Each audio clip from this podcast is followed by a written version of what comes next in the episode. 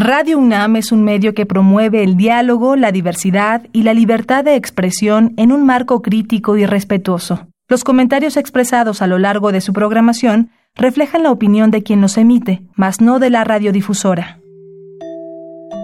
Estos son los murmullos. Los excéntricos. Los olvidados. Los prohibidos. Radio UNAM presenta Gabinete de Curiosidades.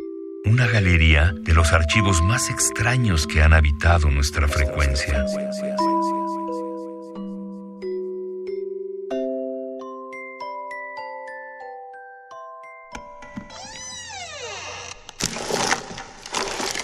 Vasos comunicantes. ¿Qué tal? Bienvenidos a Gabinete de Curiosidades. Yo soy Frida Rebontulet y ustedes son mis almas hercianas que hoy viajarán por las ondas escritas de una autora argentina que nos tiene un cuento bastante macabro para contarnos hoy. Esto es a través de descargacultura.unam.mx y Radio UNAM en la colección Letras Iberoamericanas en la voz de sus autores. Hoy con la recomendación llamada Conservas de la escritora argentina, como dijimos, Samantha Schweblin. Y este cuento pertenece al libro Pájaros en la Boca, publicado por Almadía en 2010 y está inspirado en un recuerdo de infancia de la autora. Pues los dejamos con esto, es Conservas de Samantha Schweblin.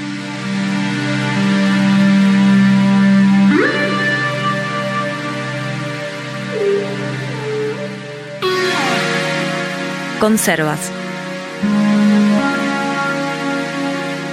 Samantha Schweblin.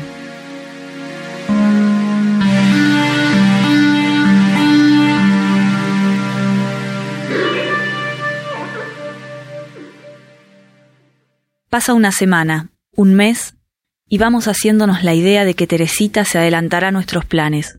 Voy a tener que renunciar a la beca de estudios, porque dentro de unos meses ya no va a ser fácil seguir. Quizá no por Teresita, sino por pura angustia. No puedo parar de comer y empiezo a engordar. Manuel me alcanza la comida al sillón, a la cama, al jardín. Todo organizado en la bandeja, limpio en la cocina, abastecido en la alacena, como si la culpa o qué sé yo qué cosa lo obligara a cumplir con lo que espero de él. Pero pierde sus energías, y no parece muy feliz. Regresa tarde a casa, no me hace compañía, le molesta hablar del tema. Pasa otro mes, Mamá también se resigna, nos compra algunos regalos y nos lo entrega. La conozco bien, con algo de tristeza. Dice, este es un cambiador lavable con cierre de velcro. Estos son escarpines de puro algodón. Esta es una toalla con capucha de piqué. Papá mira las cosas que nos van regalando y asiente. Ay, no sé, digo yo. Y no sé si me refiero al regalo o a Teresita. La verdad es que no sé. Le digo más tarde a mi suegra cuando cae con un juego de sabanitas de colores.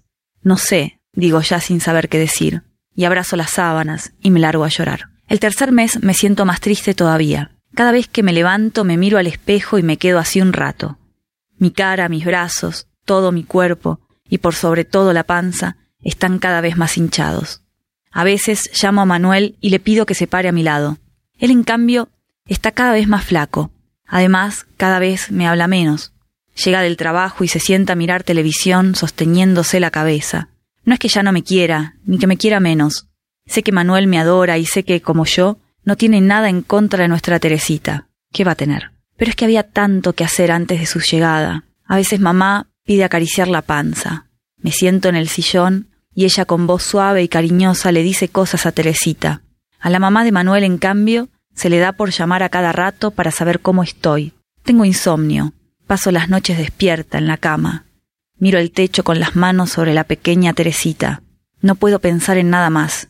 No puedo entender cómo en un mundo en el que ocurren cosas que todavía me parecen maravillosas, como alquilar un coche en un país y devolverlo en otro, descongelar del freezer un pescado fresco que murió hace treinta días, o apagar las cuentas sin moverse de casa, no pueda solucionarse un asunto tan trivial como un pequeño cambio en la organización de los hechos es que simplemente no me resigno.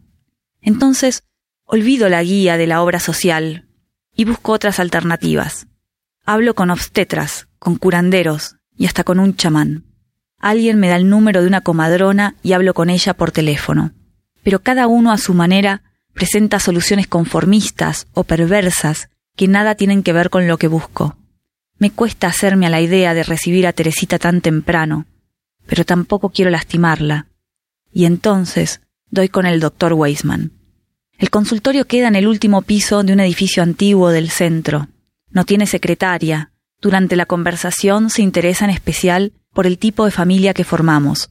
Weisman entrecruza los dedos y apoya las manos sobre el escritorio. Parece conforme con nuestro perfil.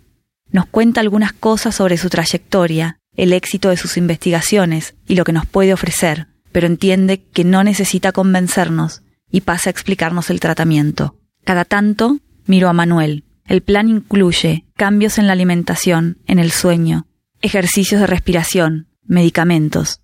Va a haber que hablar con mamá y papá y con la madre de Manuel. El papel de ellos también es importante. Anoto todo en mi cuaderno, punto por punto. ¿Y qué seguridad tenemos con este tratamiento? pregunto. Tenemos lo que necesitamos para que todo salga bien, dice Weisman. Al día siguiente Manuel se queda en casa. Nos sentamos en la mesa del living, rodeados de grillas y papeles, y empezamos a trabajar. Anotamos lo más fielmente posible cómo se han ido dando las cosas desde el momento en que sospechamos que Teresita se había adelantado. Citamos a nuestros padres y somos claros con ellos. El asunto está decidido, el tratamiento en marcha y no hay nada que discutir. Papá va a preguntar algo, pero Manuel lo interrumpe. Tienen que hacer lo que les decimos, dice.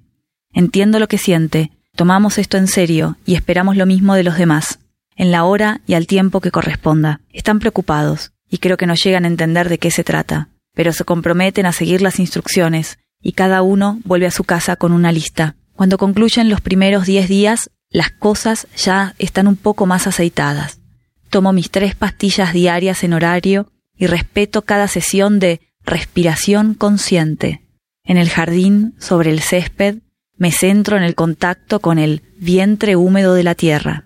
Tras varios días de ejercicio, inhalo en 10 y exhalo en 15, y entonces paso al segundo nivel de respiración consciente y empiezo a sentir la dirección de mis energías.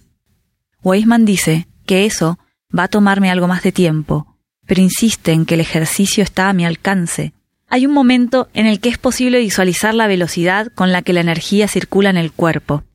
Se siente como un cosquilleo suave que comienza por lo general en los labios, en las manos y en los pies. Entonces uno empieza a controlarlo. Hay que aminorar el ritmo lentamente. La meta es detenerlo por completo, para, poco a poco, retomar la circulación en sentido contrario. Manuel no puede ser muy cariñoso conmigo todavía tiene que ser fiel a las listas que hicimos y por lo tanto, hasta dentro de un mes y medio, mantenerse alejado, hablar solo lo necesario y volver tarde a casa algunas noches. Cumple su parte con esmero, pero lo conozco, y sé que, secretamente, ya está mejor, y que se muere de ganas de abrazarme y decirme lo mucho que me extraña. Pero así hay que hacer las cosas por ahora. No podemos arriesgarnos a salirnos ni un segundo al guion. Empieza el tercer mes, el anteúltimo. Es el mes en el que más protagonismo van a tener nuestros padres. Estamos ansiosos por ver que cumplan con su palabra y que todo salga a la perfección.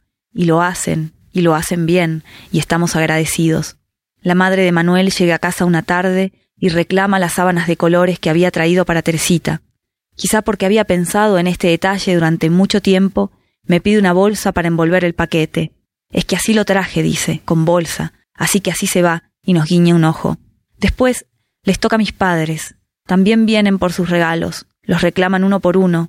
Primero la toalla con capucha en piqué, después los escarpines de puro algodón, por último el cambiador lavable con cierre de velcro. Los envuelvo. Mamá pide acariciar por última vez la panza. Me siento en el sillón. Ella se sienta al lado mío y habla con voz suave y cariñosa. Acaricia la panza y dice, Esta es mi Teresita. ¿Cómo voy a extrañar a mi Teresita? Y yo no digo nada, pero sé que, si hubiera podido, si no hubiera tenido que limitarme a esa lista, habría llorado. Los días del último mes pasan rápido.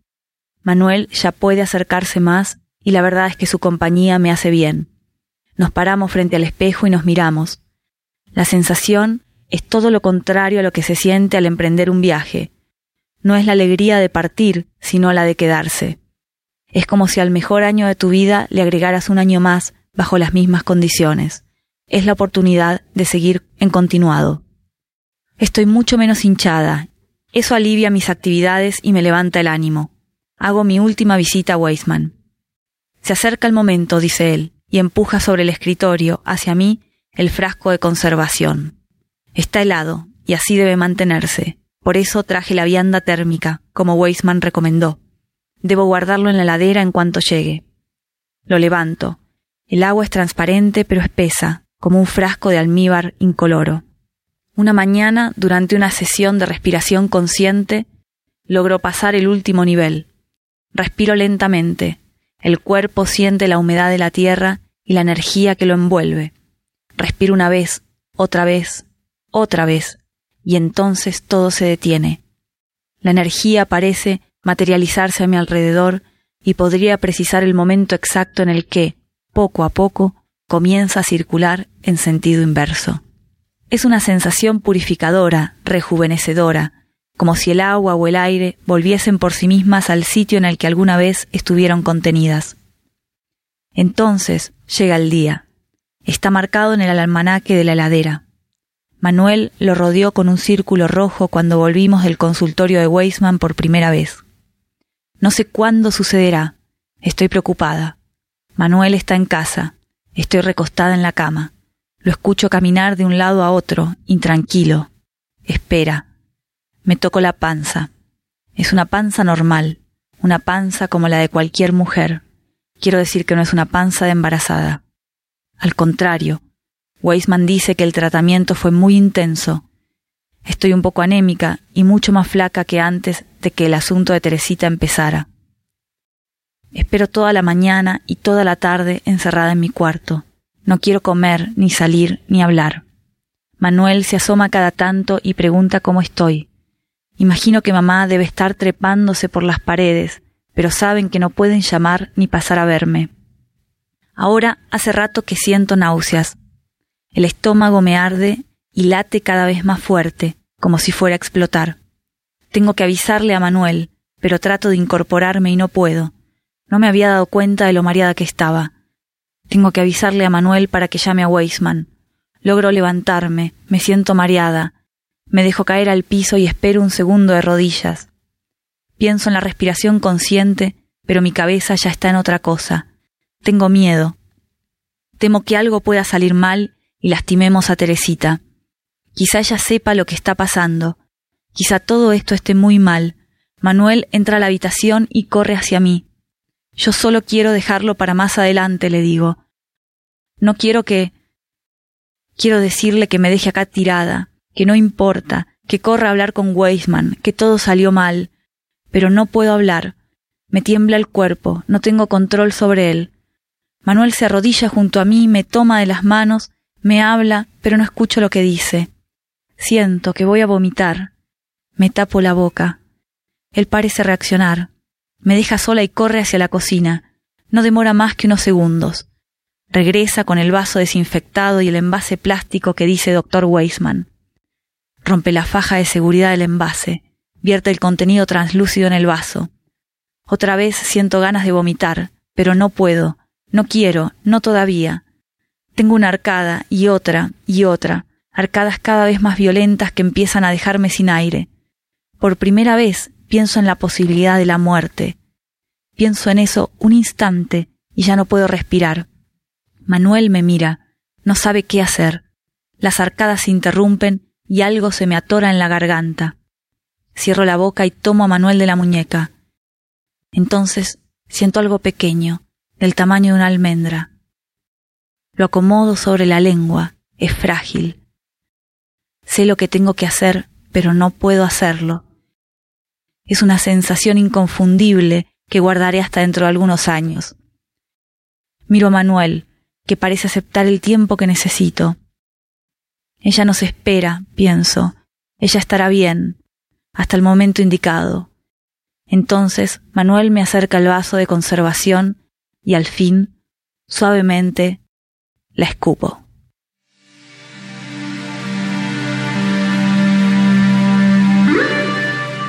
Esto fue Gabinete de Curiosidades, hoy en la voz de Samantha Schweblin, que nos compartió el cuento Conservas. Está disponible en descargacultura.unam.mx y fue grabado en 2014 en la FIL de Guadalajara.